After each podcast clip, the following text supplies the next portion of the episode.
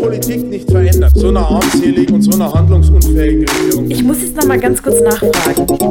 Ist hier ein Arzt im Saal, weil hier vorne ist jemand schlecht geworden? Einfach Ellie, der Podcast von Common. Wir können jetzt eigentlich loslegen. Wir können loslegen. Alles klar. Soll ich äh, sowas sagen wie willkommen und so? Ja, oder? Ja, klar, natürlich. Okay. Du musst mich schon ein bisschen begrüßen und Alles so. klar. Ist deine Sendung.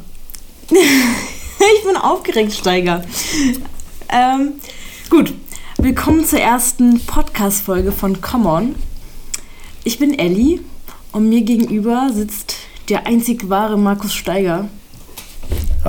Wei- weiß ich jetzt nicht, ob ich hier einzig wahre ja, bin, du bist, aber du bist der einzig wahre, du bist es einfach. sitze auf jeden Fall hier als Markus Steiger. Ja. Genau. Und wir haben uns überlegt, wir wollen jetzt mal ein Format aufbauen, bei dem sich nicht nur zwei Kenner gegenüber sitzen, sondern ähm, wir jetzt auch mal ein bisschen auf Hintergründe eingehen und auch mal wieder Basic-Fragen stellen. Und zwar haben wir das Thema Kurdistan heute. Genau, äh, einfach nur nochmal zur Erklärung, du bist auf mich zugekommen und wir hatten uns äh, überlegt, ob wir nicht ein Format machen sollen für Leute, die sich zwar irgendwie so politisch interessieren, aber jetzt noch nicht die wahnsinnig tiefe Vorbildung haben. Ganz genau. Und wir haben so ein bisschen auch festgestellt, dass äh, das bei Kommen sehr Polit-Checker-Talk am Start ist und dass man sich, wenn man das gewisse Vokabular oder die Vorbildung nicht hat, da auch ganz gut verlieren kann oder dass es dann einfach auch uninteressant wird, weil man teilweise über zu fachspezifische Fragen dann debattiert. Und Ja, es geht ja auch nicht nur darum, dass man vielleicht die Vorbildung nicht hat, sondern ja auch, ich vermute oder ich glaube, dass wirklich viele Leute den Hintergrund einfach gar nicht kennen. Sie wissen was, äh, zwar, was so aktuell abgeht und so, aber äh, also da zähle ich mich ja auch zu, deswegen kam ich ja auch so auf das Thema, dass man einfach nicht genau weiß, warum ist das eigentlich so. Und deswegen äh, sitzen wir heute zusammen und Genau, und Reden wir hab, mal drüber. haben uns dann für diese erste Folge das Thema Kurdistan überlegt, weil ich mich da einigermaßen ganz gut auskenne oder so. Also wirklich einigermaßen gut auskenne. Da gibt es bestimmt noch weitere Expertinnen und Experten, die viel, viel besser über dieses, äh, dieses Thema reden könnten. Aber wir probieren es jetzt einfach mal aus und vielleicht äh, können wir ja ein paar grundsätzliche Fragen klären und in zukünftigen Sendungen wirst du dann aber andere Gäste zu Gast haben, oder? ja, zumindest ist das der Plan. Ja. Ist auch immerhin mal ein guter Plan. Ja. ja, dann fangen wir mal an. Thema Ja. Kurdistan. Genau. Also eigentlich ist ja die erste Basic-Frage, die ich habe, Wo liegt das? ey, nein, ich habe keinen Plan, warum haben die jetzt eigentlich alle so ein Thema mit den Kurden oder besonders auch die Türken. Ich weiß nicht genau, warum es so ist. Ja, also da, da muss man vielleicht wirklich schon als allererstes einhaken, weil es natürlich auch von türkischer Seite, und zwar zu Recht auch von türkischer Seite heißt, hey, das ist kein Feldzug gegen die Kurden. Also wenn das hier jetzt in den deutschen Medien immer die ganze Zeit heißt, die Türkei greift die Kurden an, dann ist es insofern nicht, nicht, nicht wirklich richtig. Es ist kein Feldzug gegen die Kurden, sondern es ist ein Feldzug gegen eine kurdische Organisation, die PKK, die in der Türkei als terroristische Vereinigung gilt. Ja, also es ist jetzt kein Völkerkrieg. Ja, die, die, es gibt in dem Vielvölkerstaat Türkei, in dem noch ganz andere äh, äh, Völker ansässig sind, also Bevölkerungsgruppen mit eigener Sprache, eigener Religion, eigener äh, Kultur teilweise. In diesem Vielvölkerstaat gibt es äh, eben auch kurdische, St also äh, äh, türkische Staatsbürger mit kurdischer Identität. Ja, Kurdisch ist eine eigene Sprache. Allerdings auch im Siedlungsgebiet der Kurden gibt es vier verschiedene kurdische Sprachen, die mehr Ähnlichkeiten haben mit dem Persischen. Ja, also es ist keine Turksprache. Und das hat auch nichts mit dem Arabischen so richtig zu tun, obwohl sich das natürlich alles in dieser Region auch immer mal wieder miteinander vermischt. Und haben die Kurden auch untereinander irgendwie ein Thema? Also wenn du sagst, es gibt verschiedene Stämme oder wie auch immer, dann haben die da auch irgendwie Probleme?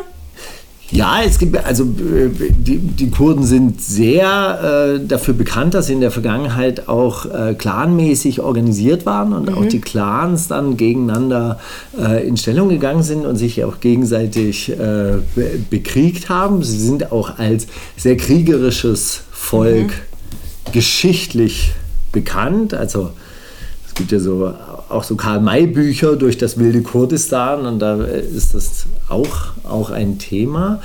Ähm, ja, und es gibt auch jetzt aktuell, also wenn wir jetzt die Lage in Syrien und im Irak angucken, gibt es da auch zwei verfeindete kurdische Lager. Ja, also der Nordirak hat ja eine kurdische autonome Region da regiert Mesut Barzani. Mhm. Das ist ein großer Clan-Chef, der auch relativ feudalistisch dort regiert. Das heißt also, Demokratie ist so mäßig entwickelt. Der gilt aber in der westlichen Welt und auch gegenüber der Türkei als Partner, als zuverlässiger Partner, ist auch im Besitz von Ölfeldern im Nordirak Mhm. Ja, was ihn natürlich auch interessant macht als Gesch äh, Geschäftspartner. Und in Syrien und der, dann wird es kompliziert, herrscht oder herrscht eben nicht ähm, ein Ableger dieser äh, kurdischen Arbeiterpartei, der PKK, die eben in Europa, in den USA, in der Türkei als Terrororganisation gilt. Mhm. Man muss dazu sagen, die, die PKK ist 1978 gegründet worden, ist 1984 in den bewaffneten Kampf gegenüber der Türkei eingetreten, hat jahrelang äh, unter der Führung von Abdullah Öcalan eine äh, Art Befreiungsnationalismus betrieben. Das heißt, also wir wollen einen eigenen Staat mhm. äh, haben, der am Schluss marxistisch, leninistisch, sozialistisch regiert wird, aber es soll ein kurdischer Nationalstaat entstehen. Abdullah Öcalan ist 1999 verhaftet worden. Mhm sitzt seitdem in türkischer Einzelhaft. Und seitdem hat sich diese kurdische Freiheitsbewegung unter der Führung der PKK auch sehr stark verändert. Ja? Sie sind äh, nicht mehr also zumindest ist das ihre Zielsetzung. Sie sind nicht mehr an der Gründung eines Nationalstaats interessiert, sondern sie sind an etwas, das nennen sie demokratischer Konföderalismus an, an so einer autonomen Basisdemokratie mhm. interessiert, die auch innerhalb von Nationalstaaten existieren könnte.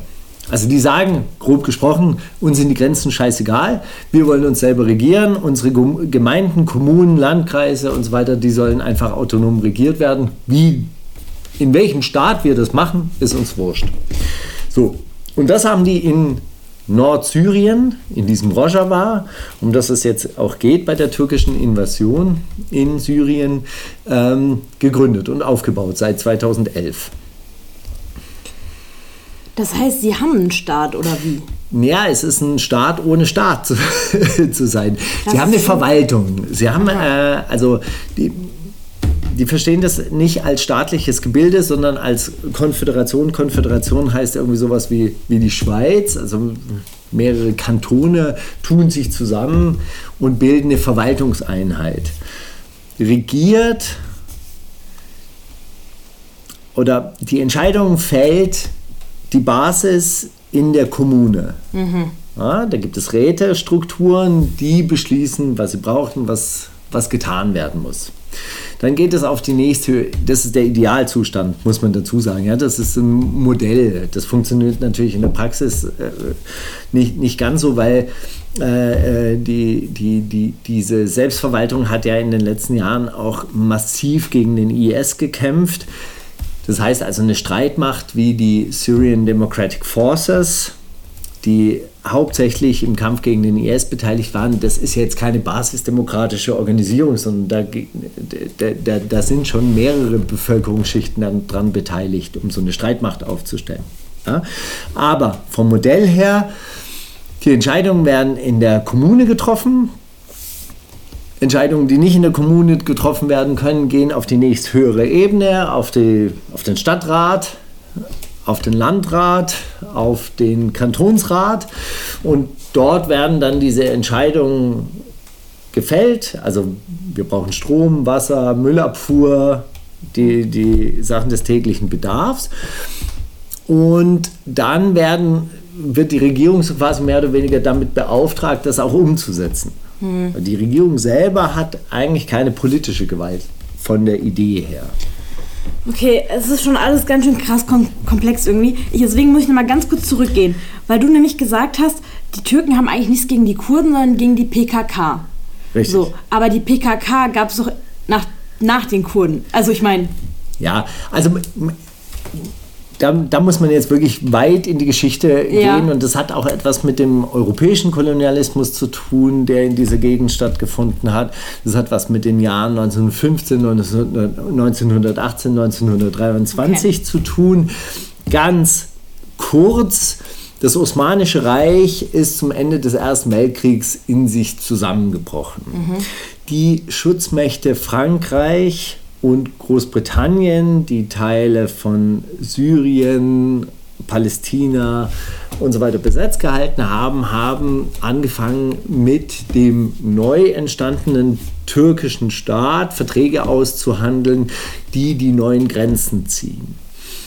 Die Grenze zwischen der Türkei und Syrien zum Beispiel, die verläuft teilweise an der Bagdad-Bahnlinie. Das heißt, da sind Orte zweigeteilt worden, die sind auf der einen Seite türkisch und auf der anderen Seite syrisch. Mhm. Ja. Und ähm, diese, diese Grenzziehung ist 1923 im Vertrag von Lausanne festgeschrieben worden. Und das ist zum Beispiel etwas, was Recep Tayyip Erdogan, der äh, Präsident der Türkei, zum 100. Geburtstag dieses Lausanne-Vertrages rückgängig machen möchte. Er sagt, das Osmanische Reich war im Süden viel, viel weiter. Mhm. Muss man auch dazu sagen, da liegen auch die Erdölvorkommen. Mhm, ja, was natürlich auch das, das Interesse des türkischen Staates natürlich nochmal bekräftigt. Klar. Ja, Wenn es da gar nichts zu holen gäbe, wäre es wahrscheinlich auch egal. Mhm. Aber ähm, äh, deshalb erhebt er so quasi Machtansprüche auf, auf, auf diese Gebiete und sagt, das gehört eigentlich noch zu uns. Mhm. Man muss dazu sagen, England und Frankreich haben mit den kurdischen Stämmen teilweise Abkommen getroffen, um gegen die verschiedenen lokalen Mächte und teilweise auch gegen die Türken und die Armenier in der Gegend zu kämpfen. Und die Franzosen und die Briten haben den Kurden dabei auch einen eigenen Staat versprochen. Mhm. Das wurde nie umgesetzt. Ja, deshalb haben die Kurden mit ihren über 40 Millionen Einwohnern oder mit ihrer Bevölkerung von über 40 Millionen, oder manche sagen sogar, das sind noch viel, viel, viel mehr, keinen eigenen Staat. Mhm. Ja? Obwohl sie so quasi als eine Bevölkerung gelten und auch eine Identität irgendwie für sich beanspruchen, also heißt kulturelle Identität irgendwie beanspruchen, sprachliche äh, Identität haben, haben sie keinen eigenen Nationalstaat mhm. im damals entstehenden Nahen Osten mit den neu entstehenden Nationalstaaten, die eben aber auch teilweise unter der Regie der Kolonialmächte entstanden sind. Deshalb sehen diese Staaten ja auch so komisch aus, mit dem Lineal gezogen. Also wenn du die Israel anguckst, Israel und Palästina, ja, das sind ja wirklich mit dem Lineal gezogene Staaten, die da entstanden sind. Und Syrien halt, wie gesagt, halt anhand der Bagdad-Bahnlinie wurde da die Grenze dann gezogen. Das ist halt auch ziemlich willkürlich passiert. Mhm. Ja. Und was wollen Sie denn jetzt? Sie wollen einen eigenen Staat. Naja, also die, äh, die, die, die worum es jetzt geht, also ja. die haben in Rojava eine ähm, autonome Selbstverwaltung aufgebaut und die sagen, nein, wir wollen keinen eigenen Staat, uns mhm. ist es auch scheißegal. Mhm. Wir wollen die Freie Konföderation Nordostsyrien sein, unter Beteiligung aller dort lebenden Bevölkerung. Weil man muss dazu sagen, ähm, diese, dieses sogenannte Rojava ist ja jetzt mehr oder weniger unter Kontrolle ähm, die, der, der dort führenden militärischen Kräfte, der YPG, also YPG, au- ausgeschrieben, gelangt dadurch, dass sie gegen den IS gekämpft haben. Also der IS hat ja wirklich ein eigenes Staatsgebilde aufgebaut, den Islamischen Staat, der teilweise bis in den Irak reingereicht hat. Und dann ab, 19, äh, ab 2014, ab der Schlacht von Kobane, stückweise zurückgedrängt wurde unter einer internationalen Militärkooperation unter der Führung der kurdischen Streitkräfte. Ja? Es ist ein bisschen verwirrend, weil da ganz viele Abkürzungen äh, kursieren, aber die wichtigsten Player sind, ist die JPG mit den Fraueneinheiten, den JPG, also YPG, Schrägstrich YPJ. Ja? Selbstverteidigungseinheiten des Volkes und Selbstverteidigungseinheiten der Frauen heißt das übersetzt. Diese haben dann aber, weil sie eben nicht nur kurdische Streitkräfte sein wollten, die Syrian Democratic Forces, die SDF, gegründet. Und da sind auch noch assyrische Gruppierungen dabei. Assyrer sind die dort ansässigen Christen. Ja, dort gibt es turkmenische Einheiten und die haben sich alle zusammengeschlossen in dieser SDF. Und diese SDF hat jetzt ein Gebiet erobert vom Islamischen Staat, das bis nach Raqqa reicht. Ah, Raqqa. Und äh, Raqqa ist kein kurdisches Siedlungsgebiet. Okay. Ja, dort leben Araber. Aha. Und bei dieser SDF sind aber auch Ara äh, Araber mit dabei. Ja, arabische Stämme und Ar- also äh, arabische Einheiten auch. So. Und ähm, deshalb, deshalb ist es halt eben kein kurdischer Staat, sondern wirklich eine, der Vorschlag, hey, hier leben so viele Völker auf einen Haufen, wir können keinen Nationalstaat nach Vorbild europäischer Nat- Nationalstaaten bilden, sondern wir bilden eine Konföderation, in der jede Identität ihre Berechtigung hat, in der es halt so quasi eine Einheit in der Vielfalt gibt. Okay, und wer hat da jetzt ein Problem mit? Naja, die Türkei. Die Türkei ist ein Nationalstaat, die seit der Gründung der Türkei die Losung ausgegeben hat, ein Land, eine Flagge, eine Sprache. Und daher rührt auch dieser Konflikt, das was du vorher gesagt hast, die PKK ist später gegründet worden, aber die Kurden sind ja viel länger da.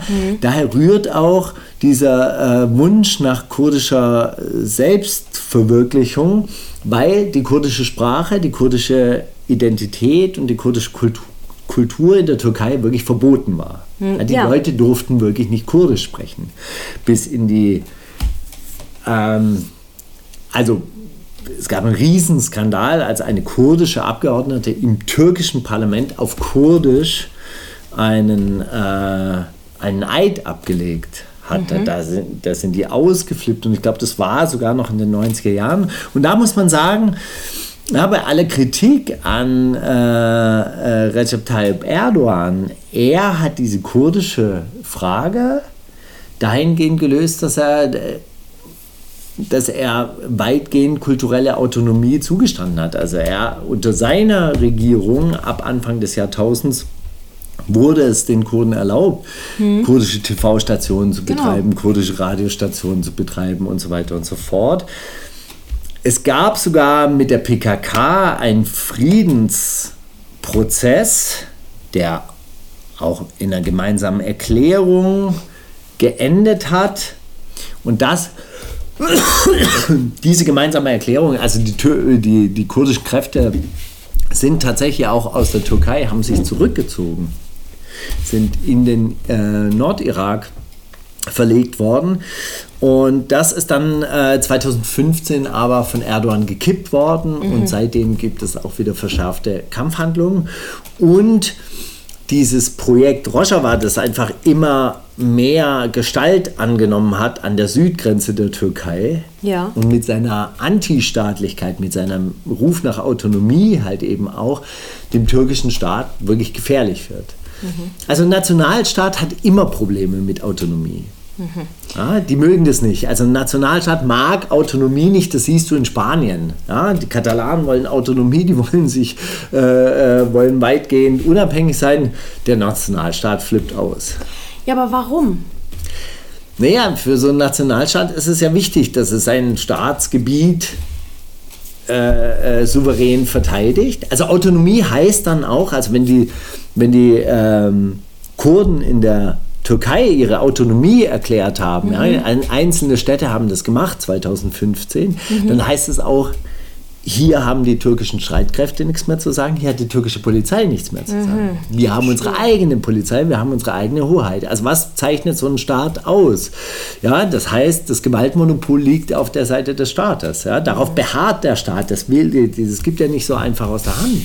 Also du müsstest dir das vorstellen. Also um das jetzt mal so drastisch zu, zu veranschaulichen, wie die Türkei die Lage sieht. Das wäre die RAF, hätte an der Südgrenze zu Deutschland so einen Landstrich erobert und würde dort jetzt irgendwie so ein, so ein staatenähnliches Gebilde aufbauen. Ja? Ist zwar nicht mehr die RAF von, aus den 70er Jahren, aber in der öffentlichen Wahrnehmung ist es nach wie vor so. Ja, also so Propaganda verändert sich ja nicht. Die gehen ja jetzt nicht her und sagen, ach, das sind jetzt irgendwie, die haben jetzt ganz neue Ideen, sondern für die ist es die RAF von früher, die PKK von früher, die in den 90er Jahren Krieg geführt hat gegen türkische Städte, ja, wo 40.000 Leute, das, diese Zahl wird ja auch immer wieder genannt, 40.000 Leute sind umgekommen. Man muss dazu sagen, die meisten davon sind Kurden gewesen. Insofern aber der türkische Nationalstaat sagt, nein, unsere, unsere Staatsbürger sind dabei umgekommen. So, ähm, also der türkische Staat hat furchtbare Massaker angerichtet, also im Kampf gegen die PKK. Der hat ganze Dörfer zerlegt, der hat Städte, also jetzt auch 2015, Städte in Schutt und Asche gelegt. Ja? Die, haben, die haben Flugzeuge eingesetzt und Panzer gegen Städte. Ja, das ist ja hier kaum bekannt, dass da, dass da richtig Krieg geführt wurde. So, aber nichtsdestotrotz, also du musst dir vorstellen, die RAF hat also da am, an, an der Südgrenze zu Deutschland irgendwie so eine Art Staat aufgebaut. Ja? Und äh, bayerische Städte fangen jetzt an, irgendwie so sich im Namen der RAF für, für autonom zu erklären. Ja, ich verstehe. Ja, da würde Deutschland auch nicht. Also äh, ich glaube, da wäre dann der, der Punkt gekommen, wo die Bundeswehr im Innern eingesetzt werden darf. Aber was könnte denn jetzt die Lösung sein?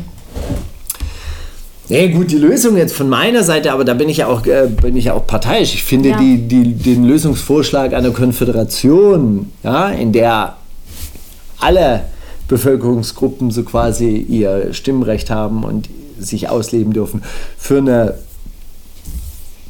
für, eine Gegend, in der der Postkolonialismus oder der Kolonialismus so viel Schaden angerichtet hat, eigentlich eine ganz gute Idee. Na, es wäre ja ein Ansatz, irgendwie die alten Grenzen zu überwinden oder die, die, die Grenzen, die gezogen wurden zwischen, zwischen den Familien. Ja? Ich meine, wohnst auf der einen Seite, auf der anderen Seite und plötzlich wohnst du in einem anderen Land. Ja?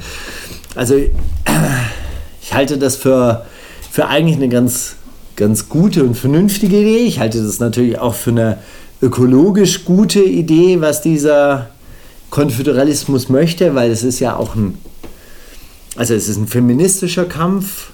Ja, es gibt jede öffentliche Position wird paritätisch besetzt. Es gibt eine Bürgermeisterin und einen Bürgermeister, Co, also Co-Bürgermeisterinnen und Co-Bürgermeister äh, ist immer gleichzeitig am Start, Co-Vorsitzende, äh, ein Co-Vorsitzender von den einzelnen Organisationen und Bürgerrechtsbewegungen und so weiter und so fort. Ist ja auch in so einem patriarchal dominierten Gegend auch ein guter Gegenentwurf. Sie sind ökologisch, ja, sie, sie setzen auf Nachhaltigkeit. Es ist ein antikapitalistisches Projekt. Das ist natürlich auch etwas, das schmeckt nicht Für die jedem. Kurden wäre das okay. So. Naja, also, also man muss dazu sagen, die Türkei sagt ja immer, ja, das ist eine Terrororganisation, das sind ein paar, paar wenige, die setzen die, die Bevölkerung unter Druck.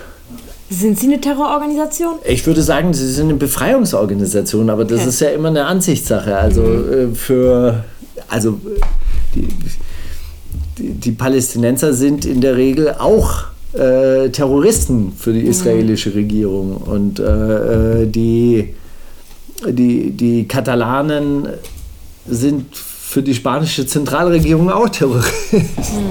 Also das ist ja immer eine, immer eine Definitionsfrage. Ich, ich finde, es ist eigentlich keine Terrororganisation in der Form, dass sie ähm, ja in der Zivilbevölkerung eigentlich keine, keine Terrorakte an, anrichten.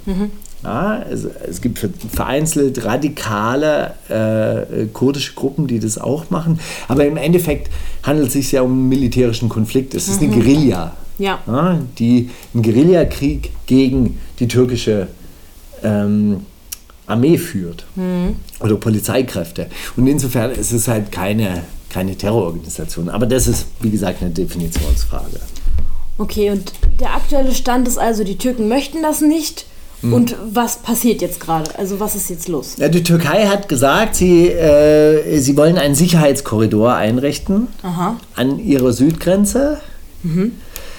Äh, da gab es dann im Vorfeld dieser Invasion auch mehrere Verhandlungen. Die äh, Democra also die syrischen demokratischen Kräfte haben angeboten, ja, wir räumen hier fünf Kilometer äh, äh, Grenz, Grenzstreifen auf der gesamten Länge. Das sind ungefähr 600 Kilometer, die äh, von, von Ost nach West reichen. An, auf der gesamten Länge 5 Kilometer und wir ziehen sogar unsere schweren Waffen äh, bis zu 20 Kilometer hinter die Grenze zurück. Ähm, das hat die Türkei eigentlich mehr oder weniger ignoriert und die wollen 30 Kilometer ins Landesinnere rein und sie wollen selber patrouillieren. Also eigentlich handelt es sich um eine türkische Besatzung von einem Grenzstreifen, 600 Kilometer lang, 30 Kilometer bis ins Landesinnere hineinreichend. Und die Türkei sagt, dort möchte sie äh, syrische Geflüchtete ansiedeln, die bei ihnen, die Türkei hat 4 Millionen syrische Geflüchtete aufgenommen, äh, da wollen sie Leute an, äh, ansiedeln, um ihnen die Möglichkeit äh, der Rückkehr nach Syrien zu ermöglichen. Okay. Das Problem dabei ist, diese Leute kommen aber nicht aus der Gegend dort. Das heißt also, wenn dort massiv arabische Syrer angesiedelt werden, dann würde dort ein Bevölkerungsaustausch stattfinden. Ja, dann, dann würden die Kurden in, in die Unterzahl geraten. Dort. Und dann würde natürlich sich der Charakter der ganzen Gegend verändern. Aber es steht fest, dass die Türken das machen werden, oder? Naja, sie sind nicht so vorangekommen, wie sie sich das vorgestellt haben. Ja, sie, haben ähm, sie haben das versucht. Sie haben diese Offensive gestartet. Sie sind dann ja auch mehr oder weniger gestoppt worden von wem auch immer. Es sprechen ja ganz viele Leute da, verschiedenste Machtwörter. Die Russen sind am Start. Die Amerikaner sind noch vor Ort. Ja, auf welcher Seite sind die so? Ja, das ist, das ist, nicht, äh, das ist nicht ganz klar. Also ähm, angefangen hat das ja eigentlich damit, dass äh, der, der amerikanische Präsident gesagt hat, er zieht die, sie, sie ziehen sich aus Syrien zurück. Aha. Ja? Und im Endeffekt waren alle in Trumps Umgebung dagegen, ja, weil sie gesagt haben, hey, das sind die Leute, die uns im Kampf gegen den IS unterstützt haben. Das sind die Leute, die die IS-Kämpfer gefangen gehalten haben. Seit Monaten halten die, was weiß ich, über 12.000 IS-Kämpfer gefangen. Ja, wenn jetzt die Türkei da reinrockert, dann äh, können die diese IS-Kämpfer auch nicht mehr unter Kontrolle halten. Und Erdogan hat wahrscheinlich gesagt, hey, das sind Kommunisten. Da hat er, Trump vielleicht gesagt, was, Kommunisten? ja, also, warum unterstützen wir die dann? Also hier, freie Hand, grünes Licht und hat die Truppen abgezogen. Die haben dann auch mehr oder weniger gegen ihren Willen. Also es gab mehrere Berichte darüber, dass die Leute vor Ort und auf dem Boden gesagt haben, das ist der schwachsinnigste Befehl, den wir jemals bekommen haben, Okay. haben sich dann auch zurückgezogen. Ja. Und äh, dann ist die Türkei da eingefallen und dann hat der syrische Staat mit den Russen zusammen beschlossen, nee, wir, wir verteidigen jetzt doch nochmal unsere Landesgrenze und jetzt patrouillieren teilweise Russen mit Türken, Türken mit Amerikanern, syrische Regimetruppen mit Russen, man weiß es nicht. Das ist Genau, das ist also das ist richtig, richtig verwirrend. Liegt Voll. aber auch daran, dass sehr, sehr viele Großmächte und Kleinmächte da mitquatschen. Also es gibt, es gibt ähm, Konferenzen zur Lage in Syrien, wo weder Syrer noch Kurden dazu eingeladen sind. Wo die Türkei mit Russland und den Amerikanern über Syrien redet. Wo man sich wirklich fragt, so, Müssen hallo? die sich nicht einfach mal alle zusammensetzen und irgendwie eine Lösung finden? Naja, es geht schon auch darum, dass natürlich da so verschiedene politische Systeme gegeneinander in Stellung gebracht werden. Also eine, eine Sache muss man bei dem Projekt Rojava ja auch sagen, es ist ein basisdemokratisch, radikaldemokratisches und anarchokommunistisches Projekt. Ja, es ist es ist halt eben so, dass da eine Wirtschaft aufgebaut werden soll, die auf Kooperation basiert und nicht auf Eigentum und Konkurrenz. Ja, das heißt also, ein, ein kapitalistischer Staat wird mit so einem funktionierenden Projekt keine große Freude haben. Also einfaches Beispiel, du möchtest Öl abbauen Ja. in einer Region, Ja. dann möchtest du als Erdölfirma, also als europäische, amerikanische oder brasilianische Erdölfirma, möchtest du nicht mit dem Dorfrat darüber quatschen müssen, ob jetzt hier Erdöl gefördert werden darf. Ja, dann möchtest du hingehen und sagen, wer ist hier der Boss? Dem Boss gibst du ein kleines Handgeld und dann kriegst du die Erdölförderrechte. Ja, wenn du da erstmal im Dorfrat und dann mit dem Frauenrat und dann noch mit dem Jugendrat und dann nochmal mit dem assyrischen Rat quatschen musst, ob du jetzt die Erdölquelle hier abzapfen, das macht keinem, keinem, keinem kapitalistischen Unternehmer Spaß. Okay. Und was denkst du, was jetzt passieren wird? Also das Problem, dass die türkische Besatzung, man muss dazu sagen, also äh, sie sind nur auf einer Strecke von 120 Kilometer in der Breite und 30 Kilometer in der Tiefe vorangekommen. Ja, das heißt also 500 Kilometer grob von diesem Staatsgebilde an der Grenze zur Türkei sind noch unter anderer Kontrolle. Teilweise ist das Regime eben wieder vor Ort, teilweise sind die Russen da, teilweise halten aber auch diese syrischen demokratischen Kräfte noch die Stellung. Und was, was die Schwierigkeit für, für so eine Besatzungsmacht ist, dass sie halt jetzt auf eine äh, politisch organisierte Bevölkerung trifft. Ich teile jetzt vielleicht nicht unbedingt die Einschätzung der, der Kräfte vor Ort, dass die immer sagen, ja, 50 Prozent der Bevölkerung sind organisiert, aber äh, die haben so quasi den, ähm, den Lufthauch der Selbstorganisierung, der Demokratie geschmeckt, gerochen. Und ich glaube, wenn du so eine Art, hey, ich kann mein Schicksal selber bestimmen und wenn ich hier im Dorfrat was sage, dann wird es gehört und wird es vielleicht auch umgesetzt und so. Und ich kann mir halt vorstellen, dass wenn man das einmal so gespürt hat, diese politische Ermächtigung, dann lässt man sich die auch nicht von einer Besatzungsmacht aus der Hand geben. Und das könnte jetzt die große Stärke sein, also dass diese Idee halt eben einfach weiter fortlebt, dass es dann halt vielleicht eine türkische Besatzung da gibt oder das Problem ist ja äh, äh, nicht nur die türkische Besatzung, sondern die kämpfen ja mit ganz vielen kleineren äh, islamistischen Gruppen zusammen, die, die sie sich so quasi als Söldnertruppen dazu eingekauft haben. Okay. Und die machen ja die ganze Bodenarbeit. Ach ja, so. das sind ja jetzt, also die türkischen Truppen, die kommen tatsächlich erst dann, wenn, wenn alles geklärt ist. Aha. Eigentlich so. Also kämpfen müssen ja schon so, so, so Bodentruppen, also so Kanonenfutter halt. So. Mhm. Ja. Und da haben die relativ viel dschihadistische versprengte Gruppierungen aufge, aufgekauft oder eingekauft. Und äh, die terrorisieren die Bevölkerung halt wirklich tatsächlich vor Ort. Ja, also äh, da, da wird das Leben unter Umständen halt, halt richtig, richtig unangenehm. Also das tagtägliche Leben, warum trägst du keinen Schleier, warum trägst du keine Burka, äh, hier wird nicht geraucht und so weiter und so fort.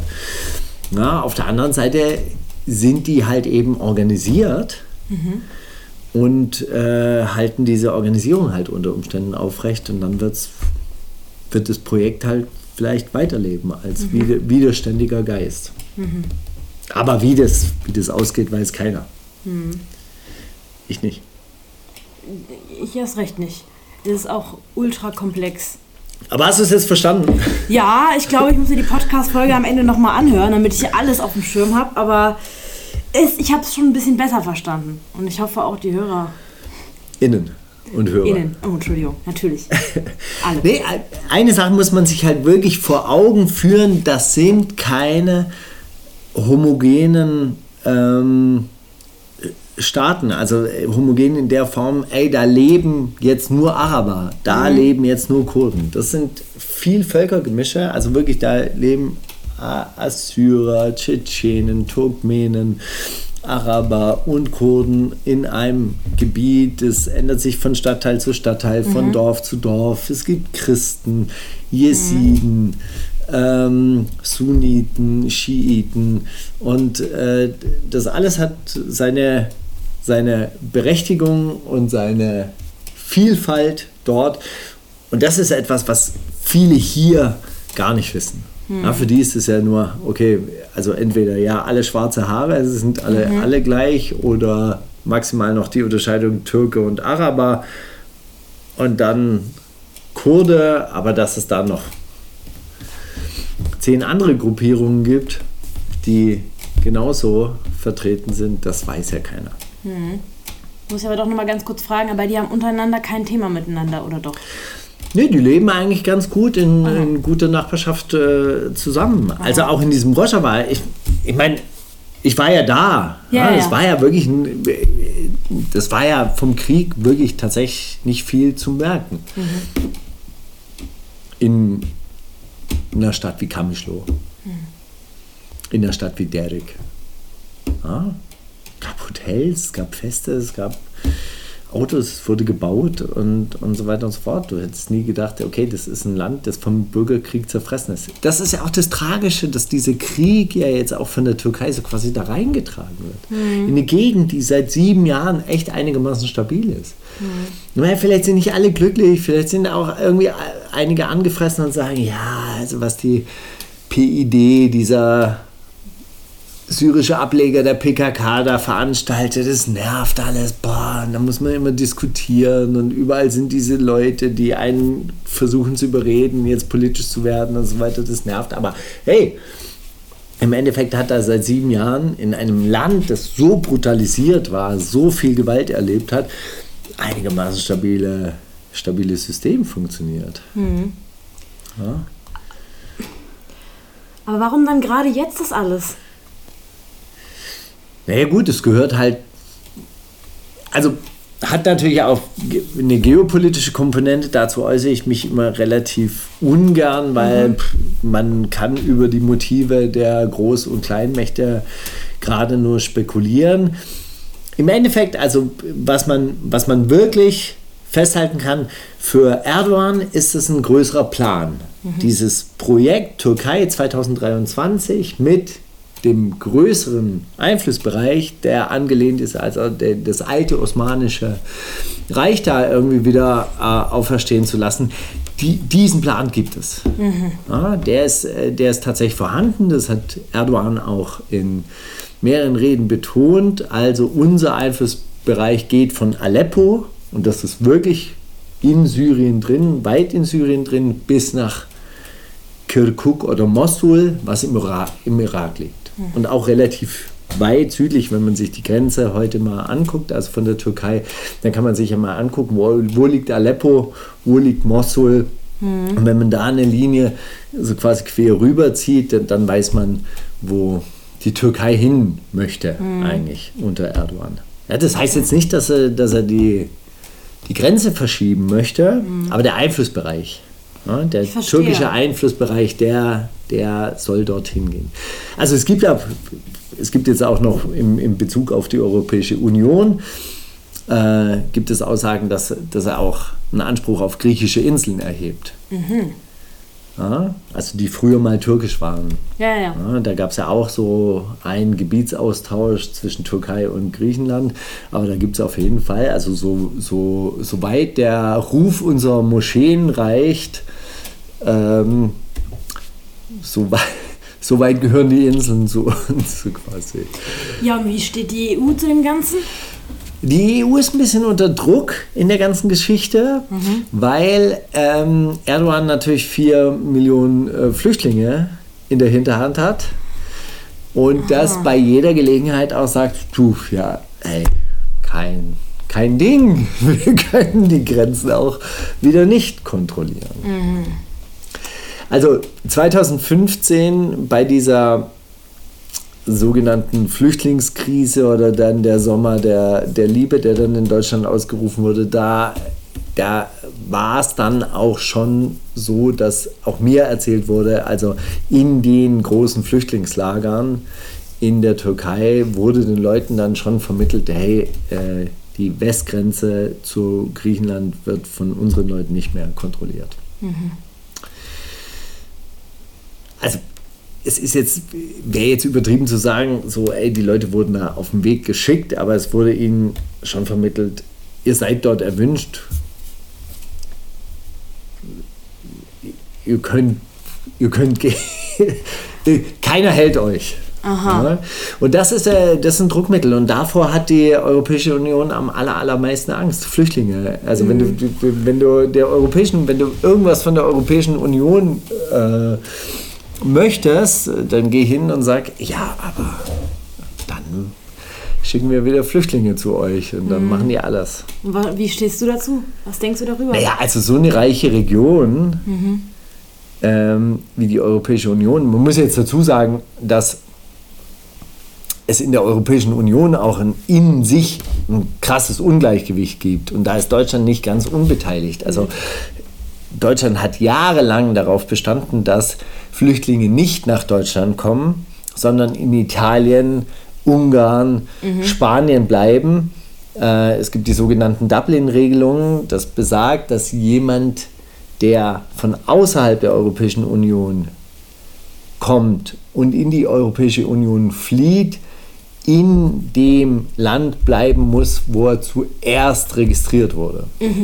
Und das sind, ist nicht Deutschland.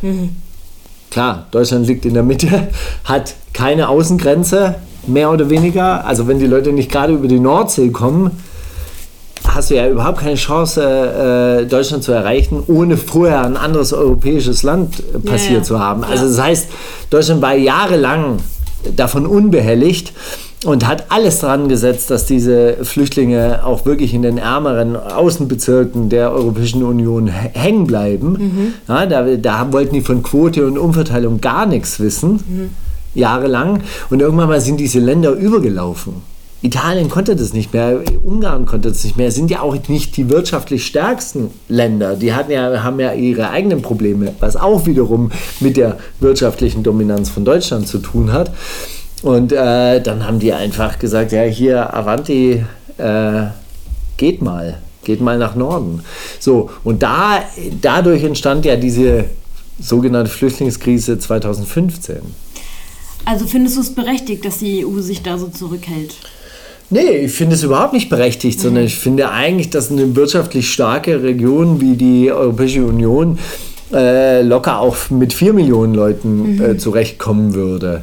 Ich wäre aber auch dankbar, wenn ähm, die Europäische Union und speziell Deutschland auch mal über Waffenlieferungen in Krisengebiete nachdenkt, damit diese ganze Scheiße nicht entsteht.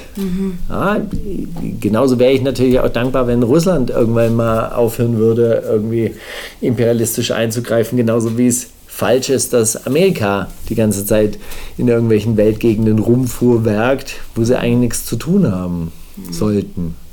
Ich meine, diese Region, die ist ja destabilisiert worden und zwar systematisch. Ja, also, man kann jetzt schon sagen, dass Assad und Saddam Hussein, das waren Diktatoren, das war jetzt alles nicht das Allergeilste oder Libyen.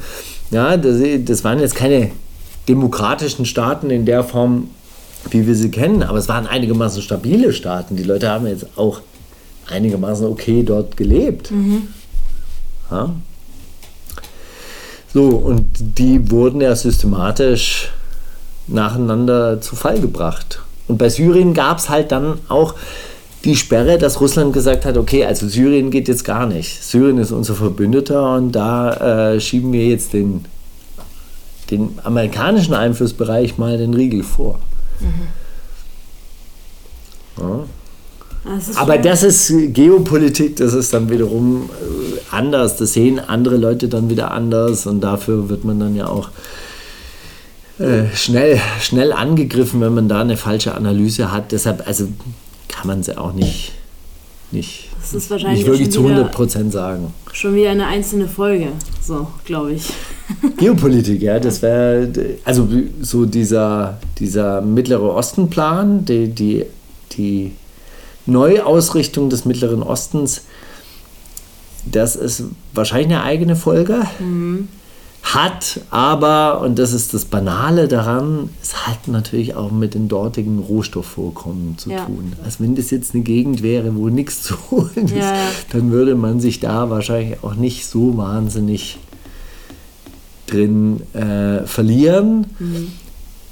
Und dann kommt natürlich irgendwie diese, dass, dass sehr viele Leute dort halt äh, muslimischen Glauben sind und dann kommt noch diese ganze War on Terror, War gegen den Islam und so weiter ja auch noch dazu.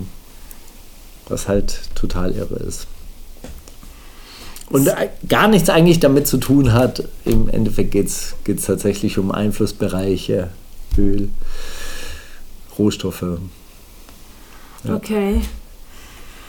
Okay, wow. Das war jetzt schon ganz schön viel. Ja? Möchtest du. Habe ich irgendwelche Fragen übersehen? Möchtest du noch irgendwas äh, sagen, was dir ganz wichtig ist? Nee, also ich, ich hoffe, das ist jetzt wirklich nur ein Abriss. Ja, ja. der ganzen Sache. Das, das müsste man sich vielleicht auch, also wenn man sich dafür interessiert, klar kann man sich, sich mal auf Wikipedia umgucken. Da gibt es so zu jedem der Themenkomplexe von PKK über ähm, Syrien wahrscheinlich äh, schon mal genug zu lesen. Aktuell ist es vielleicht interessant, dass man auch andere Nachrichtenkanäle Ja. anzapft. Ja, das Rojava Information Center macht auf Twitter und auf einer eigenen Website ganz interessante Arbeit. ANF Deutsch ist ein äh, kurdischer Nachrichtensender, den man auch immer an, angucken kann. Telepolis macht, also von heise.de, macht relativ viele und gute Berichterstattung zu diesem Thema. Und wenn man das dann so ein bisschen abgleicht mit dem, was man auf offiziellen Kanälen zu lesen bekommt, also Spiegel, Welt, äh, Süddeutsche, dann hat man vielleicht so ein Bild, das man sich machen kann. Die können wir auch alle verlinken, die du jetzt eben aufgezählt hast. Können wir machen. Ja. Gut, dann wollen wir die Leute nicht zu sehr überfahren. Ich muss mir die Folge, glaube ich, selbst nochmal anhören. Okay. Danke, Markus, für deine Zeit. Ja, sehr gerne. Ähm, Ja gut, dann dann Hö- hören wir uns in Kürze wieder. Ja. Also, die Leute hören zumindest dich. Mich zumindest mit einem neuen Thema, was wir noch nicht haben, aber wir arbeiten dran. Alles klar. Okay, Grundrente. ja, schauen wir mal. Okay, gut. Nur weil es dich nicht betrifft, nur weil du jung bist. Was soll ich sagen? Hey. Bis dann. Okay, tschüss. 50 Minuten. Krass. Ähm, ich weiß nicht, wie man das ausmacht, ob man da irgendwas Dort. jetzt. An der Abmoderation muss ich noch ein bisschen arbeiten, aber ey. Ist gut. Ich habe erst gedacht, ob ich dich jetzt noch weiter fragen soll, aber ich dachte mir schon so, ich glaube, wir reden schon ganz schön lange. Nicht, dass es zu viel wird. Hättest du gerne noch weitergemacht? Nee, nee. Also,